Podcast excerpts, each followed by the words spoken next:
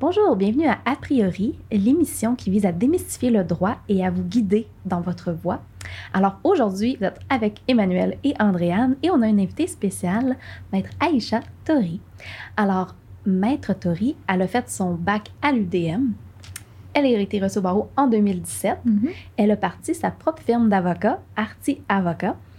Et vous pouvez aller sur le site artila.ca pour le voir. Et je pense qu'on va parler immédiatement avec Maître Tori pour savoir un peu en quoi consiste sa pratique, parce qu'aujourd'hui, ce qu'on vise à démystifier, c'est l'entrée en pratique. Quand on devient avocat, qu'est-ce qu'on peut faire? Comment ça se passe, ces débuts de pratique-là, qui sont parfois un peu nébuleux? On ne sait pas trop quoi faire après notre stage, par où passer? Est-ce qu'on part notre pratique? Est-ce qu'on rentre dans un petit cabinet? Donc, il se passe quoi après? Alors, bonjour Maître Tori, puis merci d'avoir accepté notre invitation. Ça m'a fait plaisir. Alors, on va peut-être parler un peu de votre champ de pratique parce qu'il est un peu non orthodoxe. Oui. Alors, est-ce que vous pouvez nous expliquer un peu euh, vers quoi, en quoi consiste votre pratique? Je fais ce que j'appelle du droit des industries créatives et donc euh, je représente les arti- des artistes dans tout ce qui est euh, non litigieux. Donc, euh, rédaction de contrat, révision de contrat, conseil juridique, négociation et tout ça. Et moi, comment je divise ça dans ma tête? Je divise ça en quatre industries qui est le divertissement, les arts visuels, la mode et les technologies de l'information. OK.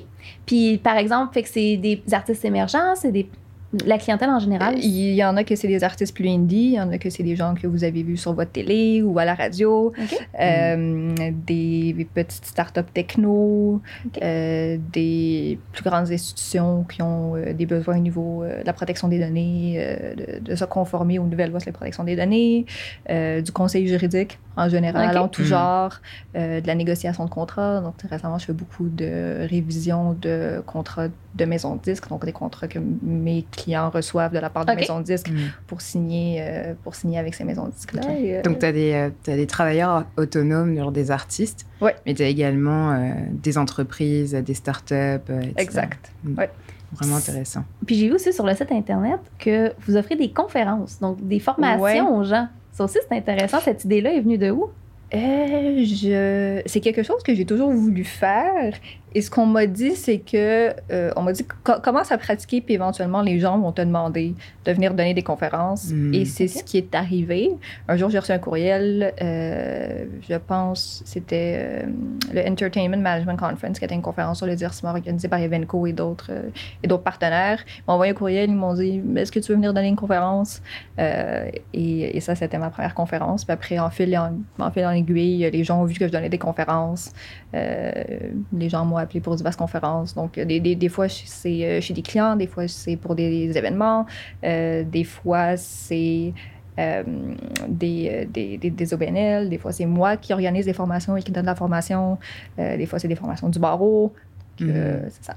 Tu fais des formations aussi pour les juristes, euh, Oui, j'en ai fait une. En fait, j'étais supposée en faire une euh, l'an passé, avant euh, tout, euh, Ouais. tout, tout le gâchis. La COVID. Exactement. Ah Et bon, euh, était, ça a gâché tes plans ouais, qui était euh, une, une formation sur comment bâtir sa présence en ligne en tant que juriste, euh, qui était sup- supposée être en personne, c'était supposé être en avril, finalement ça n'a pas fonctionné, c'était supposé Mm. être plus tard, ça n'a toujours pas fonctionné. Euh, je vais essayer de la réorganiser pour la fin de l'année, novembre, etc., puis aussi d'en faire une, euh, une version en ligne Ouais. euh, pour ceux qui veulent la consommer en ligne. Mais ouais, ça c'était mon, mon petit projet. euh, personnel qu'il faut que je retravaille parce que tout Mm. a été caché. euh, Mais en passé. tout cas, c'est, j'espère que tu vas tenir l'idée. Moi, je la regarderai en tout cas. Oui, c'est vraiment intéressant. tu sais, On n'y pense pas assez au côté marketing aussi de, de, de la, bah, du juriste parce qu'il doit aussi se vendre quand il est en, en solo. Ouais.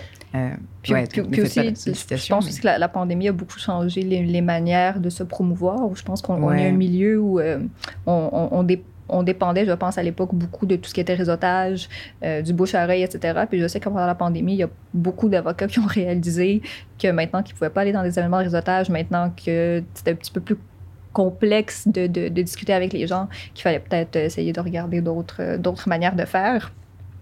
Donc, je vais, je vais essayer de refaire ça. Ça va, ça va être 7 heures de formation continue euh, Mm. reconnue par le barreau. Donc, euh, je vous tiendrai au courant. Ouais, vraiment, euh, vraiment cool. Puis, euh, tu sais, c'est une. ta pratique, comment est-ce que tu l'as trouvée? Est-ce que tu as toujours été attirée par ça? Est-ce que tu rêvais d'être, je sais pas moi, chanteuse quand tu étais petite et puis finalement tu t'es redirigée vers le monde juridique, mais Ouais, pour moi, les créatifs j'ai j'ai toujours été une, une grande fan et une grande consommatrice d'art, Mm. euh, peu, peu, peu importe le type d'art. Euh, et euh, quand, quand- oui, quand j'étais jeune, euh, je chantais beaucoup, j'écrivais beaucoup. Euh, je suis pas très bonne en art visuel, mais ça, c'est un détail. Euh, puis, un, un jour, j'ai découvert, je, honnêtement, je me rappelle plus comment j'ai découvert ça, mais j'ai découvert le, le concept euh, du droit d'auteur en musique. Mm. Donc, je pense parce que j'étais tombée sur certains articles y avait sur un, un litige quelconque euh, dans, dans ce domaine-là. Mm. ça c'était avant d'aller en droit? Ouais, ça, c'était Ouais. au, au secondaire. Ah ouais, ok. Et je me suis dit, ça, ça a l'air vraiment cool. Je pense que c'est ça que je veux faire.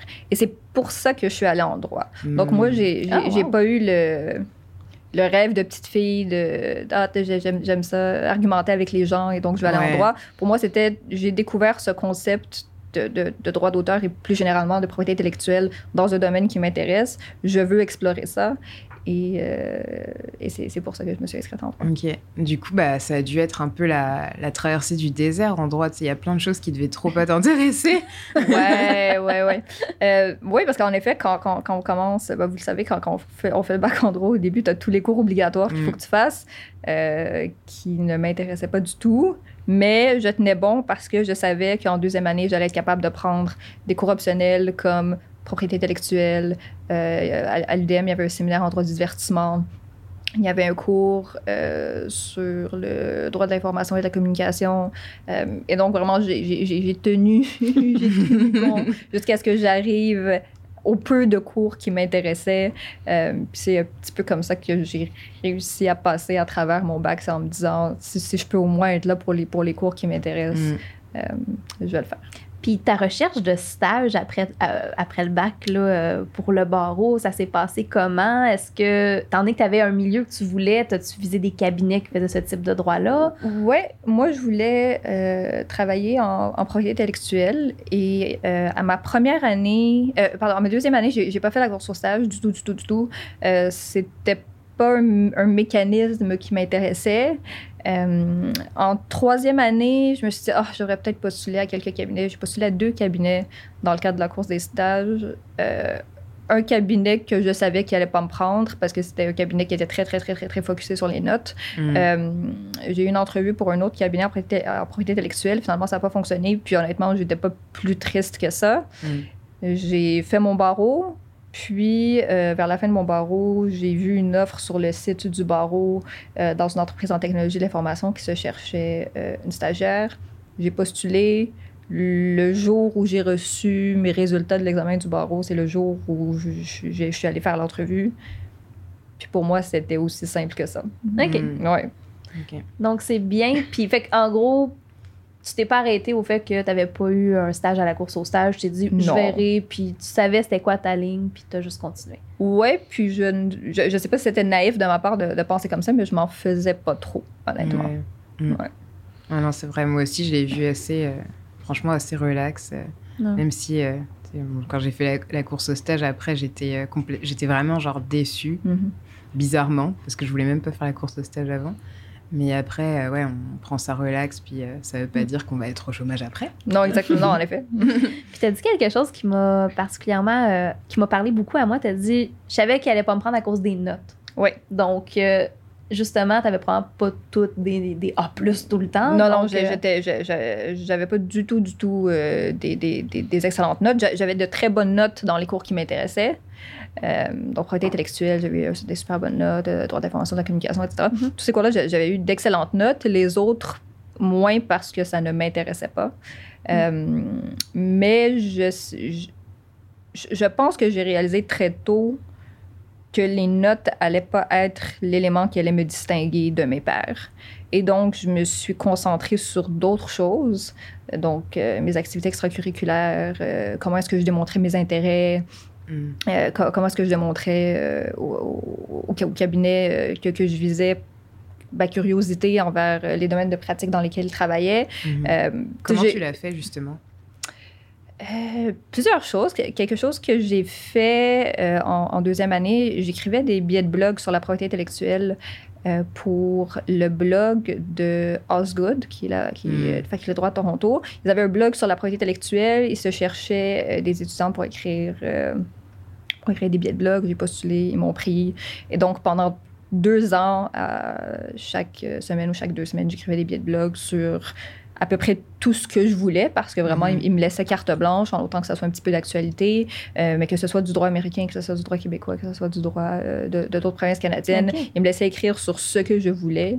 Et euh, ça, ça m'a permis éventuellement d'obtenir un emploi à, à distance avec une avocate américaine qui, elle Ah aussi, ouais. se cherchait quelqu'un pour écrire des billets pour son propre blog à elle parce qu'elle n'avait plus le temps de le faire. Elle, elle était à San Francisco puis elle, pratiquait le droit, elle pratique encore le droit de la mode. Et donc, j'ai pris tout le contenu que j'avais écrit pour euh, le blog d'Osgood. Quand j'ai postulé, je lui ai montré, je lui ai dit voici tous les trucs que j'ai écrits. Je, je pense, je pense que je sais écrire. Elle m'a dit sure, je te prends. Puis ça, c'est le fun parce que ça, c'était rémunéré. Puis je pouvais Ouais. faire ça. J'ai fait ça pendant peut-être trois ans. Ok, vraiment Euh, bien parce et, que euh, ça te permet, tu vois, de non seulement de vulgariser la Ouais. l'information, puis en même temps d'apprendre toi-même et de t'approprier la matière. Donc c'est vraiment une excellente façon de se former, puis euh, d'avoir de l'expérience à, bah, à revendre après. Puis aussi de se faire des contacts. Là, si Oui, pas fait ça, Ouais, cette ouais. dame-là à San Francisco, Ouais. tu l'aurais pas rencontrée. Là? Ben, en fait, moi, j'ai- cette opportunité d'emploi-là, je, je l'ai eue sur Twitter. OK? Je la suivais sur Twitter. Et j'ai vu Hmm. qu'elle cherchait un étudiant, puis j'ai- j'ai postulé sans, sans trop y penser. Mais, mais je pense que ce que j'ai retenu beaucoup de ces expériences-là, c'est que. Mais ce que j'aimais beaucoup, c'est que ça me permettait d'apprendre des trucs que je sais qu'on n'allait pas m'apprendre à l'école.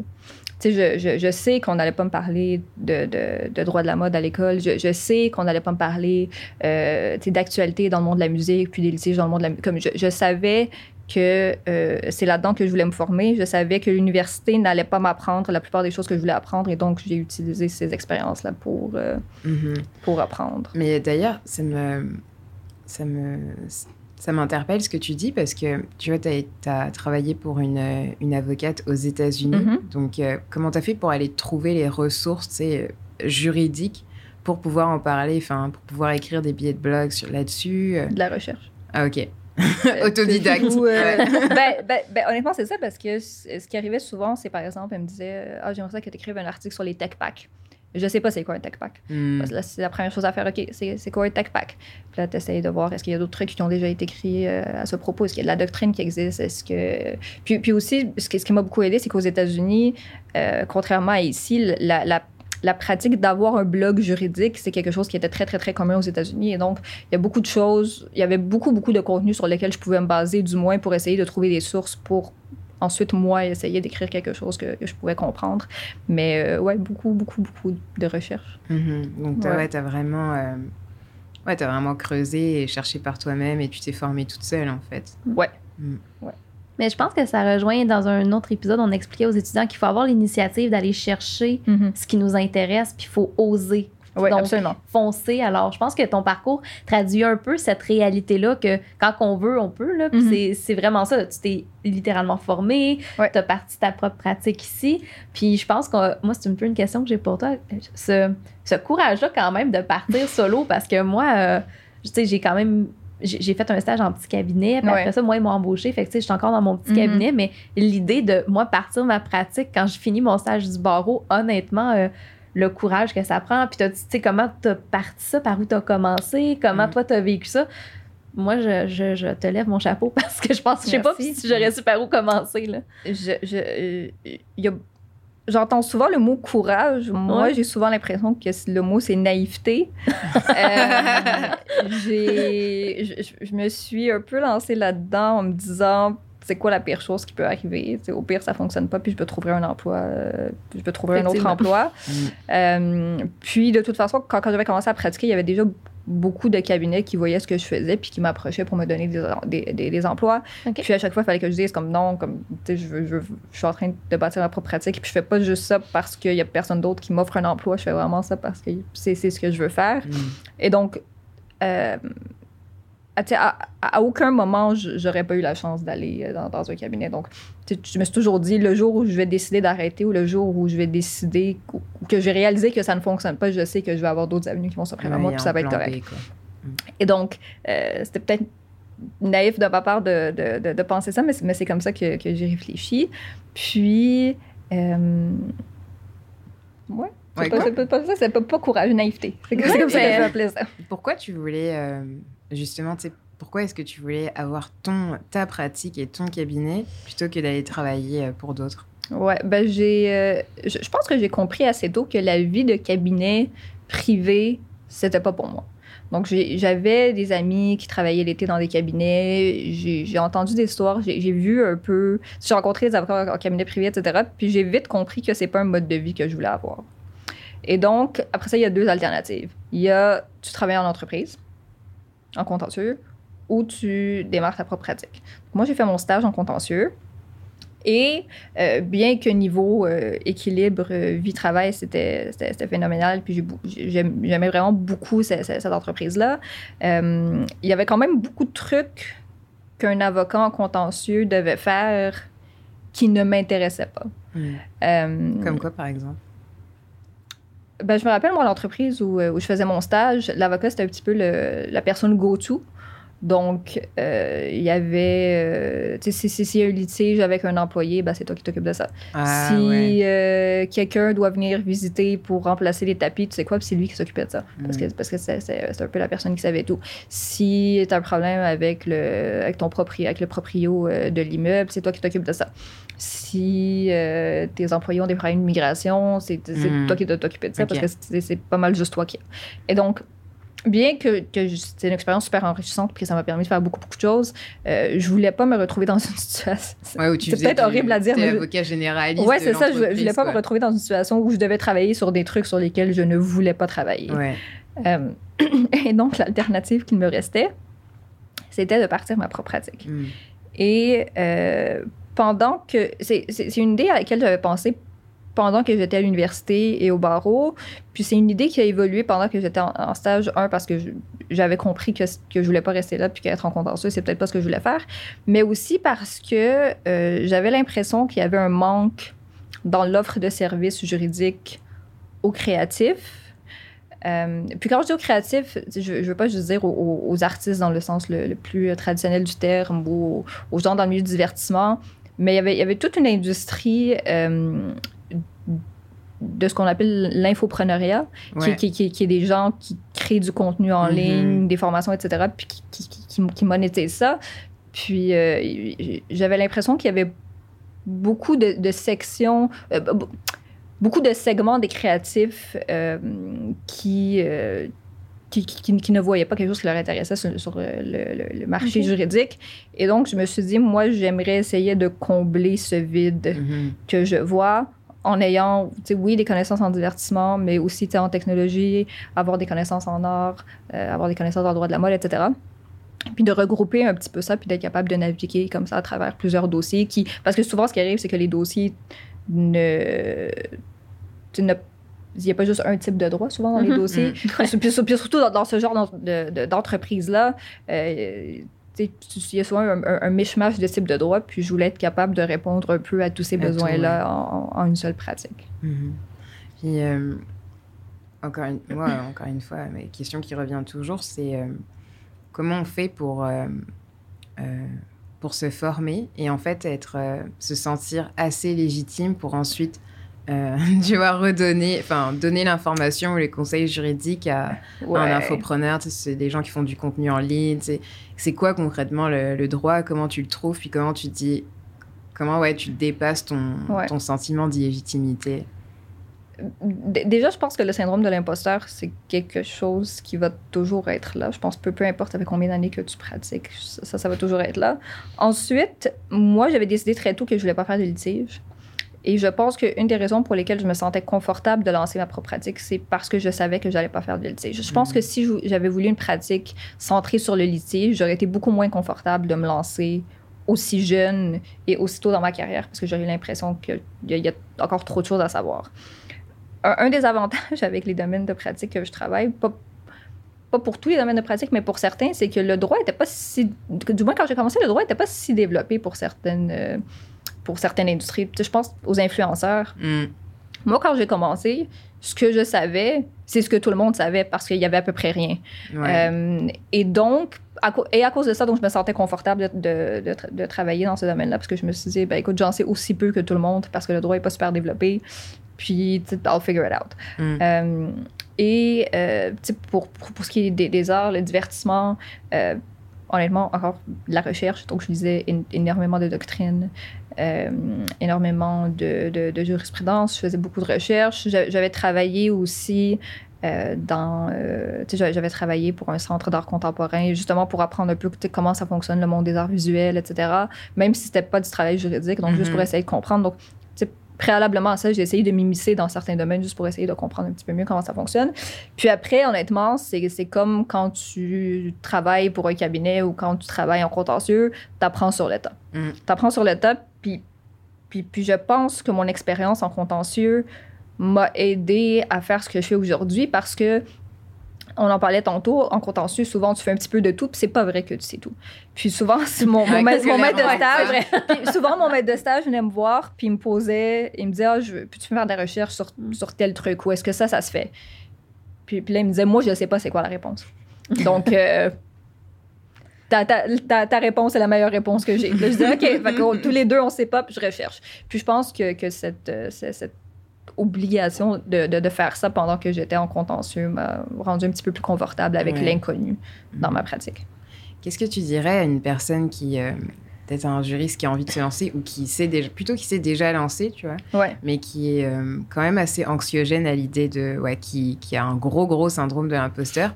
Moi, je sais que je l'ai eu Ouais. et euh, que c'était vraiment euh, difficile au début de ma pratique de dépasser ça et de me sentir légitime, surtout quand, surtout quand certains clients peuvent te le, peuvent Ouais. te le renvoyer à la figure. Je veux dire, euh, je suis une femme, je suis noire. Ah oui, non, c'est ça. Donc déjà, Ça, euh, on part avec un, ouais, on part avec euh, un train Ouais. de retard, mais euh, enfin même si c'est pas comme ça que je le vois, mais c'est un peu comme ça que malheureusement que Ouais, que la société le voit. Donc qu'est-ce que tu dirais, voilà, une, une, euh, personne qui euh, qui se sent pas légitime, qui a un syndrome de, de l'imposteur, qui vient de débuter sa pratique et qui Mhm. est un peu, euh, tu sais, sur le point de baisser les bras parce que ouais, c'est trop, c'est trop anxiogène en fait d'aller travailler? Ouais. Euh, déjà, le, le- le symptôme de l'imposteur, je je pense qu'il faut comprendre qu'il y a beaucoup plus de gens qui l'ont qu'on le pense. Puis dans, dans tous les domaines, mais particulièrement en droit. Euh, puis c'est, c'est, quelque chose avec lequel je vis, puis je vais continuer à vivre, je pense, tout le temps. Mais en côtoyant d'autres avocats plus, plus expérimentés que moi, je réalisais vraiment que c'était pas une question d'expérience ou une, question de, de connaissance, puis que à peu près tout le monde a un syndrome de l'imposteur. Puis je me rappelle un jour, j'étais allée dans un dans un événement qui avait été organisé par euh, l'Université de Montréal, puis je parlais à un avocat que je respecte beaucoup, puis euh, qui est un expert dans son domaine, puis qui avait travaillé sur un superbe dossier à la cour, puis il, m'a dit honnêtement, je sais pas pourquoi on m'a donné ce mandat-là. Il m'a dit- je ne comprends pas pourquoi on m'a donné ce mandat-là. Puis, ça, honnêtement, ça m'a vraiment, réconforté. Parce que je me suis dit, OK, même les gens que j'admire ont un syndrome de l'imposteur, puis c'est correct. Donc, déjà, ça, comprendre qu'à peu près tout le monde l'a. Deux, euh, je pense qu'il faut régler son anxiété, ou du moins prendre les moyens pour euh, e- essayer de gérer son anxiété. Mhm. Euh, moi, ça m'a pris. Je la gère beaucoup mieux maintenant qu'avant. Merci à la thérapie. Euh, et, et, et, et, et je, et je pense que dans beaucoup de cas, je pense qu'on n'a pas le choix de juste regarder son anxiété, de- d'essayer de trouver comment la gérer. Mhm. Donc, il y a ça. Ensuite, je pense quelque chose que, que je vois beaucoup de, beaucoup de, de jeunes avocats faire qui veulent se lancer, c'est qu'ils n'assument pas le fait qu'ils ont leur propre pratique et, euh, et, et- et que c'est ça qu'ils font. Tu sais, souvent, j'ai l'impression que les, les, les, les jeunes avocats dans, dans ce monde-là en, en parlent à moitié. Ou, on- Ah ouais? ouais, j'ai l'impression qu'on qu'on leur parle puis qu'on voit un petit peu l'inconfort Ah ouais. dans ce qu'ils font. Puis, puis je, s'assumer, je pense, sur, sur- parce que ça, c'est quelque chose que les clients voient en passant. Je, je pense que, Mm. que, que s'assumer, Puis euh, avoir l'air confiant dans, dans ce qu'on dit, ce qu'on fait, je pense que ça vaut pour beaucoup. Puis euh, tu le disais, souvent les clients peuvent, peuvent nous le ramener en pleine face. Euh, moi, j'en ai eu des expériences comme ça quand j'ai débuté où je rentrais dans un meeting puis on me disait Est-ce que tu en as déjà fait avant parce que tu as l'air vraiment jeune? Ouais, surtout la jeunesse. Ouais, je l'ai pas Ouais. précisé dans ma description, Ouais, mais. moi, moi, j'ai- eu plus de problèmes avec ma jeunesse Ouais. qu'avec euh, mon ethnie ou qu'avec euh, qu'avec mon genre. Mm. Vraiment. Euh, et donc, je pense, je pense que s'assumer et avoir l'air confiance, ça, ça vaut aussi pour beaucoup. Puis après, la, la vérité, c'est que peu importe dans quel domaine tu es et peu importe dans quel type de pratique tu es, au début, tu vas te sentir comme quelqu'un qui sait rien, puis au fur et à mesure, tu, tu, tu- tu- tu- Mm. tu, tu vas évoluer, puis tu vas comprendre plus de choses, puis tu vas être confortable dans, dans plus de dossiers. Puis ce parcours-là va arriver peu importe où tu le fais, que tu sois avec- dans ta propre pratique, que tu sois en pratique privée, dans, dans un gros cabinet, Mm. dans un moyen cabinet, que tu sois en contentieux. Ce parcours-là, il est obligatoire. Ce parcours-là où tu te dis, je sais rien, j'ai l'impression que je sais rien, j'ai l'impression que je fais plein d'erreurs. Donc, euh, ouais, de dire ça. Ouais, c'est- c'est c'est clair. c'est- c'est normal Ouais. comme parcours. Puis, Moi, euh, j'avais euh, un, des- un, ben, un avocat avec qui je travaille encore aujourd'hui, il m'avait dit quand tu as fini un dossier, il dit fais la liste de tes bons coups. Ouais. Il dit fais la liste de ce que tu aurais pu faire différemment puis pourquoi. Super Puis il dit fais une Mm. rétrospection sur ce que tu fais, puis c'est comme ça que tu vas apprendre, c'est comme ça que tu vas voir où est-ce que tu peux faire un changement, mais aussi qu'est-ce que tu as bien fait? Parce que c'est important de, valoriser puis de dire OK, ça, je l'ai bien fait, je l'ai bien atteint. Parce que je pense, tu sais, comme tu dis, c'est un parcours, il faut, faut apprendre qu'on va peut-être rien savoir, puis on va finir par plus savoir. Puis ça revient sur quelque chose qu'Emmanuel m'a dit souvent. C'est quand tu as un avocat qui a six mois d'expérience, Ah, c'est pas moi qui l'ai dit, hein. d'expérience. C'est pas moi Ben, qui l'ai dit. Que tu vas répéter. ouais, ouais, c'est euh, Marie-Christine Kirouac, de, de la directrice du PEMBA, Mhm. Oui, OK. ouais, ouais, qui a dit ça, que tu sais, si t'as six mois d'expérience, bah t'es un avocat de six mois d'expérience, ça veut pas dire que tu sais rien, quoi. C'est Mhm. juste que t'as six mois d'expérience, Absolument. quoi. Fait que, tu sais, je pense que dans la gestion de l'anxiété, ça l'aide aussi de se dire, OK, regarde, je le sais pas. C'est quand même normal que je le sache Oui, pas, peut-être. Donc, je vais juste me renseigner, je vais parler Mhm. avec des gens. Et toi, vu que tu es en solo, quand tu as, si tu as besoin de ces lumières-là, est-ce qu'il y a des gens vers qui tu peux te tourner? T'as-tu tu développé un réseau un peu de mentors ou des gens autour de toi qui peuvent t'aider quand si jamais tu as besoin d'aide? Oui, absolument. J'ai quelques avocats autour de moi que je sais que si j'ai des questions sur un type de dossier, sur un type de droit en particulier, que je peux aller voir, puis que je sais qu'ils vont me répondre avec, euh, avec plaisir. Puis je dirais même les avocats qui ne sont pas dans notre réseau, je veux dire, en, général, je, je sais que la, la, la- la pratique peut, peut, peut, peut avoir l'air euh, intense et, euh, et, et des- fois un peu sauvage, mais je, je, je pense qu'il y a quand même un bon sentiment d'entraide entre les avocats. Puis, puis je le vois dans les, euh, dans, dans les groupes Facebook, etc. Si vous posez des questions, les gens vont vous répondre. Il n'y a personne qui va vous dire T'es vraiment con, pourquoi tu sais pas ça, etc. les, les gens vont tout simplement vous répondre, puis Mm. vous allez avoir la réponse à votre Mm. question. Bah, tu sais, ça m'est déjà arrivé de poser une question, puis euh, la personne m'a juste laissé en vue. Elle m'a ignoré. Mais tu sais, c'est pas grave, hein, je suis toujours là, Ouais. je suis toujours en vie, j'ai eu les réponses à mes questions. Puis en même temps, c'est mieux Donc, que de euh, se faire dire euh, Ouais. T'es con, euh, pourquoi ouais, tu sais pas Donc au pire, on te répond pas, tu vas chercher ailleurs. Ouais. Puis, euh, ça, sinon, ça peut être la personne de, Mm. a, a vu le message, puis elle avait pas le temps de répondre, puis elle a oublié. Ça, ça peut être plein de Mhm. trucs. Je pense qu'il faut, euh, Ouais. faut arrêter de penser que, que c'est que c'est toujours de notre faute. si, Ouais. euh, Puis admettons que euh, voilà, tu étais dans un domaine de t'es dans un domaine de, de pratique, ça te plaît pas, tu as envie de changer. Souvent les, les jeunes avocates et avocats peuvent penser que ils sont dans un tel- dans un domaine et du coup ils sont obligés d'y rester Ouais. parce que euh, c'est ça qu'ils font, c'est l'expertise qu'ils ont et donc euh, ben euh, ils pourront jamais faire autre Mhm. chose, tu vois, ce qui est d'ailleurs complètement faux. J'aimerais le préciser. Comment euh, quel conseil tu donnerais à quelqu'un qui veut justement se bâtir un réseau, mhm. Euh, connaître d'autres avocates et avocats dans, dans la niche qu'ils visent, dans Ouais. le domaine qu'ils visent euh, Ouais. Moi, la manière dont j'ai fait ça, c'est à travers ma présence en ligne. Hmm. Donc, j'ai là, un petit peu moins récemment, mais par le passé, j'avais toujours été très, très, très active sur les réseaux sociaux, donc que ce soit Instagram, Facebook, LinkedIn, etc. Puis, je pense que cette visibilité-là m'a permis, moi, de contacter plus facilement certaines personnes et aussi pour certains juristes de me contacter en voyant ce que, ce que je faisais, puis en me disant, ah, c'est vraiment cool, etc. Moi aussi, je travaille dans tel domaine. Donc, euh, ça, ça a vraiment aidé. Euh, j'aimerais bien dire euh, événements de réseautage et tous ces trucs-là, mais moi, je suis horrible dans les événements de réseautage. Je suis ah horrible parce que je suis très introvertie. Hmm.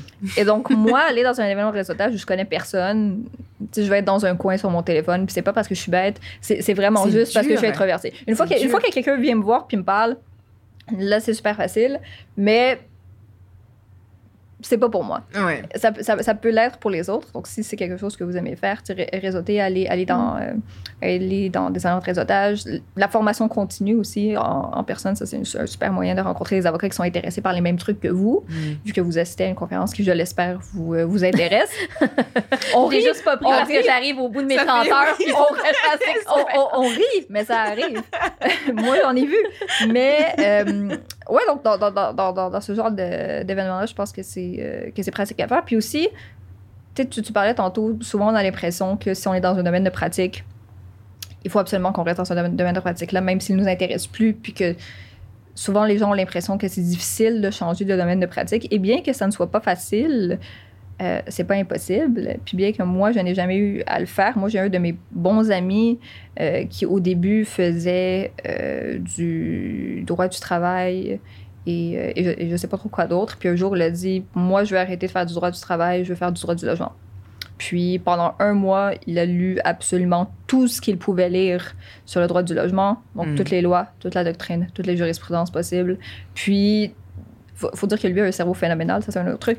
Mais, Donc il faut avoir un cerveau phénoménal. mais, il, il, a fait le travail, il a dit je veux changer de domaine de pratique, je vais essayer d'absorber le plus d'informations possible hmm. sur ce domaine de pratique-là. Puis il l'a fait, puis aujourd'hui, il fait droit du logement, puis il est mm. excellent, puis.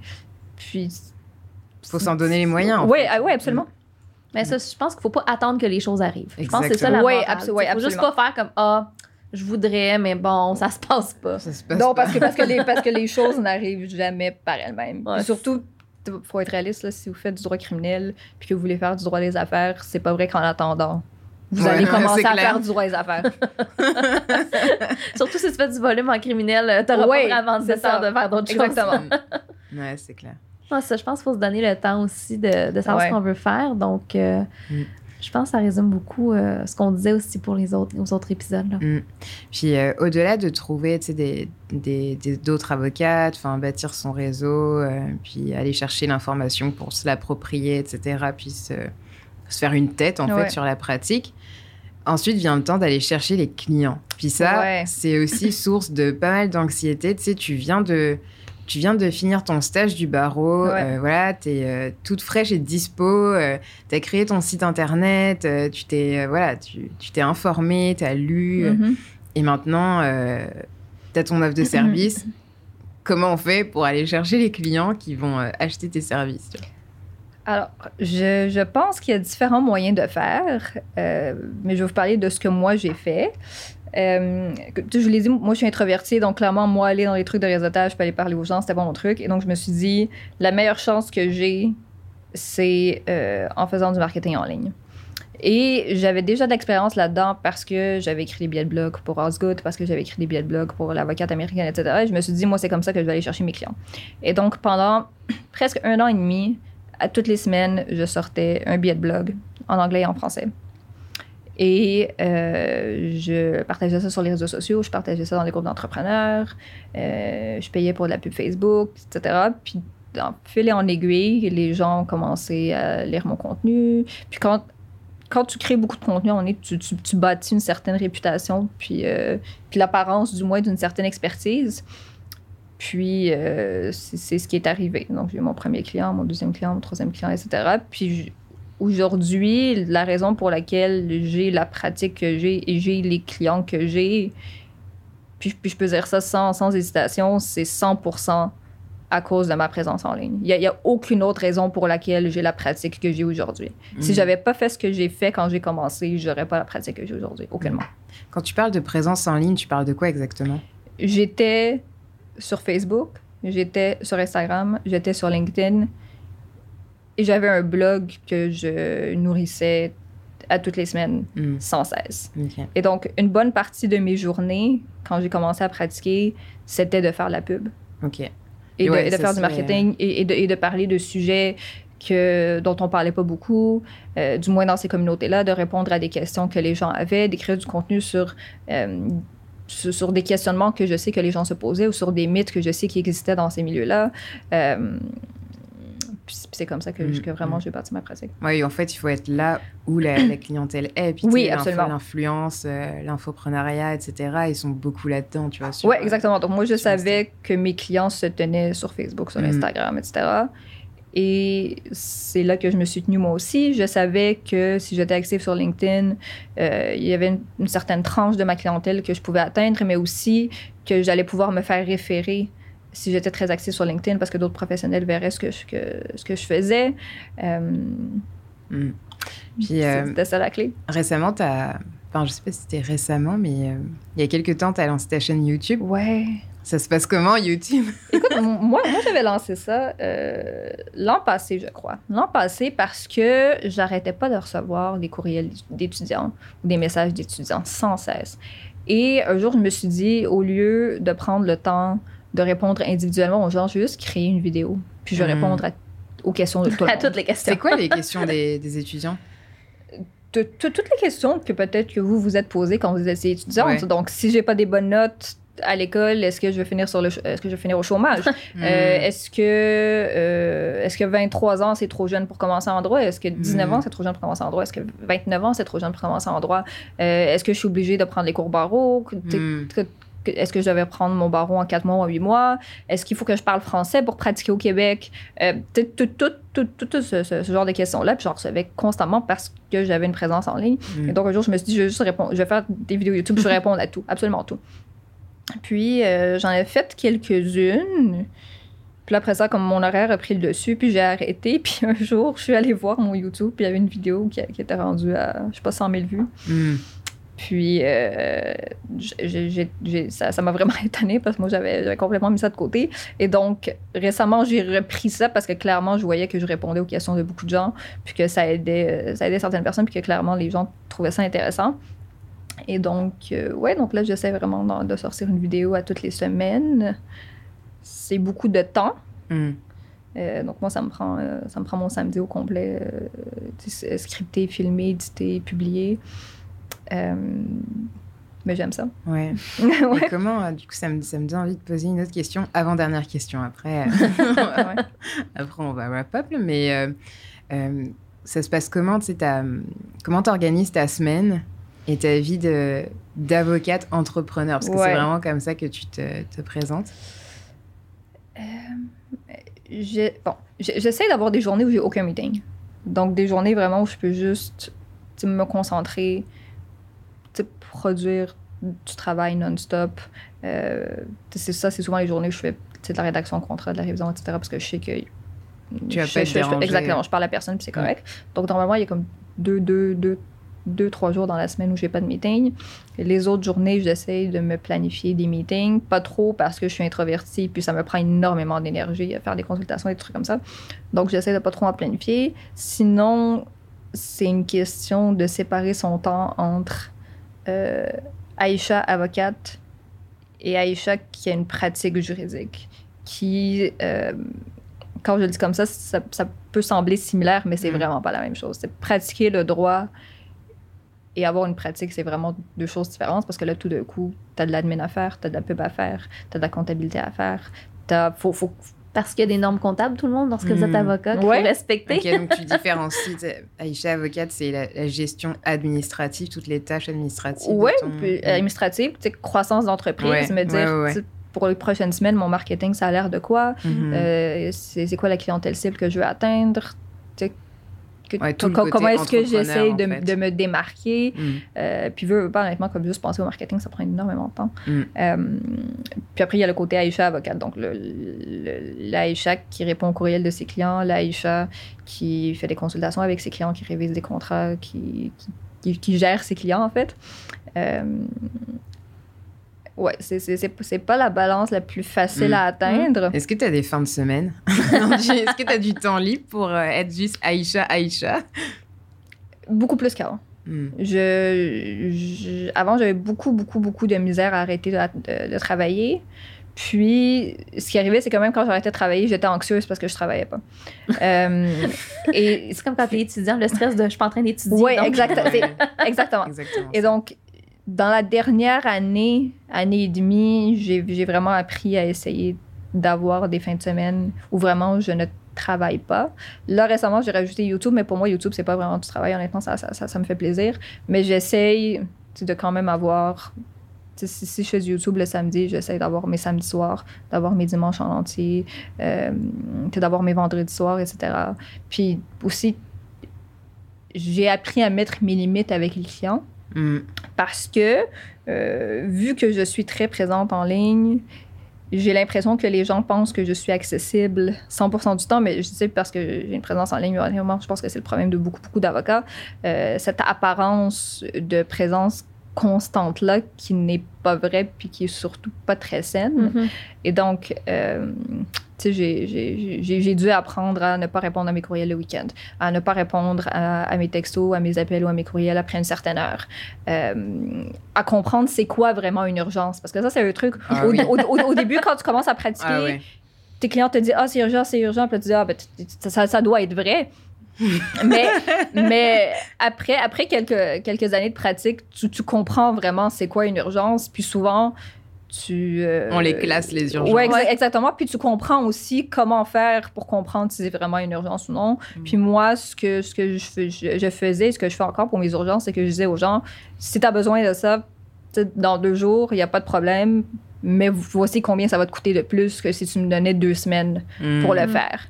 Puis là, tout d'un coup, tu réalises que les trucs urgents sont vraiment pas si urgents que ça. puis puis- puis- puis- puis- puis il y a- puis il y a des situations où j'ai fait ça où les gens m'ont dit aucun problème, c'est vrai que j'en ai besoin rapidement. Puis là, à ce moment-là, je suis heureuse de le faire. Hmm. Mais, euh, ouais, si, si la, la composante monétaire est quelque chose qui te dérange trop pour l'intensité de ton urgence, Hmm.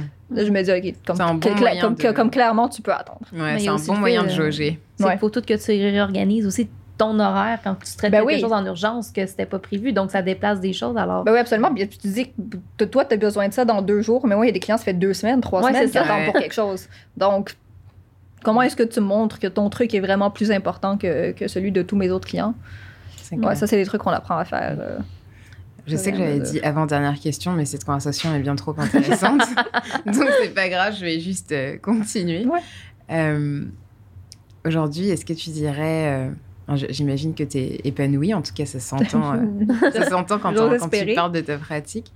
Euh, comment est-ce que tu vois euh, le futur de Artie Avocat?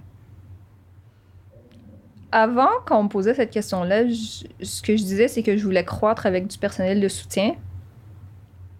Euh, et aujourd'hui, maintenant que j'ai des adjointes, il y a des étudiants qui travaillent avec moi, je me rends compte qu'il y a une certaine partie du travail que je pense qu'éventuellement, il va falloir que je réfère à d'autres avocats qui vont, qui vont travailler avec moi, puis que c'est peut-être la seule façon pour moi de croître euh, Hmm.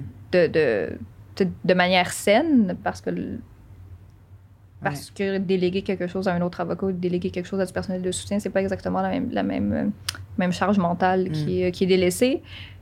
Et donc, j'ose espérer que dans les années qui suivent, je vais pouvoir engager d'autres avocats avec moi Hmm. qui vont partager la même vision de, de, de, de ce que je fais. Euh, et sinon, je, je suis en train de travailler sur des trucs marketing qui, je pense, sont vraiment plaisants et différents pour le milieu juridique. Euh, je ne sais pas si ça va fonctionner avec ma clientèle cible, mais j'ose espérer que oui. Euh, et donc, ça, ça essayer de- de- d'explorer un petit peu au niveau marketing, qu'est-ce que je peux faire euh, pour, pour, pour me distinguer. Et, et j'ose espérer aussi avoir une balance vie, euh, vie-travail. Qui, qui- je, je pense que la mienne est déjà très saine en ce moment, mais qui est encore plus saine euh, Mhm. dans le futur. Puis pour finir, notre dernière question. Oui. Euh, Qu'est-ce que tu dirais à la Aïcha qui commence en droit? T'aurais-tu un conseil à lui donner à. Puis même à nos étudiants qui nous écoutent, là, qui commencent, qui sont au bac en droit, qui viennent de rentrer, puis. Ou les jeunes qui viennent de terminer le barreau? Hmm. un, un conseil en Donc- mode, en mode euh, maître Yoda, tu vois. Ouais. Je pense que le conseil que je peux donner qui, qui va atteindre le, le, plus de gens, c'est euh, de réaliser qu'on a tous quelque chose qui nous distingue. Euh, même si des fois on dirait que non, on a tous quelque chose qui nous distingue. Puis je pense que peu importe à quel stade vous êtes, donc que vous soyez étudiant en droit, que vous soyez au barreau, que vous soyez en stage, que vous cherchez un emploi, vous devez trouver c'est quoi cette chose-là qui vous distingue, puis mettre absolument tout, miser absolument tout sur ça. Euh, puis je le, je le, vois avec moi, je le vois avec beaucoup des gens avec qui j'ai étudié, beaucoup des gens avec qui je travaille. À chaque fois que les gens ont misé sur ce qui les distinguait, au lieu de passer du temps sur les trucs qui fonctionnaient moins bien, c'est toujours là que ces gens-là ont réussi. Donc, arrêtez de penser aux trucs que vous faisiez moins bien, pensez aux trucs qui vous distinguent, misez tout là-dessus, puis ça va bien aller. Pour vrai, ça, comme, ça va être correct. Mm. Excellent conseil. Ouais, merci beaucoup, euh, Aïcha. Merci à vous. C'était vraiment plaisant. Merci pour ton temps. C'était vraiment super. Alors, euh, pour retrouver Aïcha, maître Aïcha Tori sur les réseaux sociaux, on va tout mettre sur la barre d'infos, mais vous pouvez la retrouver sur son site internet Artilo. Puis elle est aussi sur Facebook, Instagram, euh, sur YouTube, sur LinkedIn, sur TikTok. Ah ouais, même sur TikTok. TikTok, ouais. On mettra tout en barre d'infos. Merci de nous avoir euh, écoutés. Si euh, vous avez aimé, même si vous n'avez pas aimé, laissez-nous un commentaire. Euh, dites-nous tout en commentaire, des suggestions, des questions aussi si vous en avez. N'hésitez pas, on, ça nous fera plaisir de tenter de répondre à tout le monde. Sinon, c'était le studio, le studio. Merci au studio SF en fait mm-hmm. d'avoir enregistré et monté cet épisode. Merci à la clinique juridique du Mylène d'avoir produit euh, l'épisode. Et nous, on se retrouve euh, la semaine prochaine, très certainement, avec un nouvel épisode. Bye. Merci.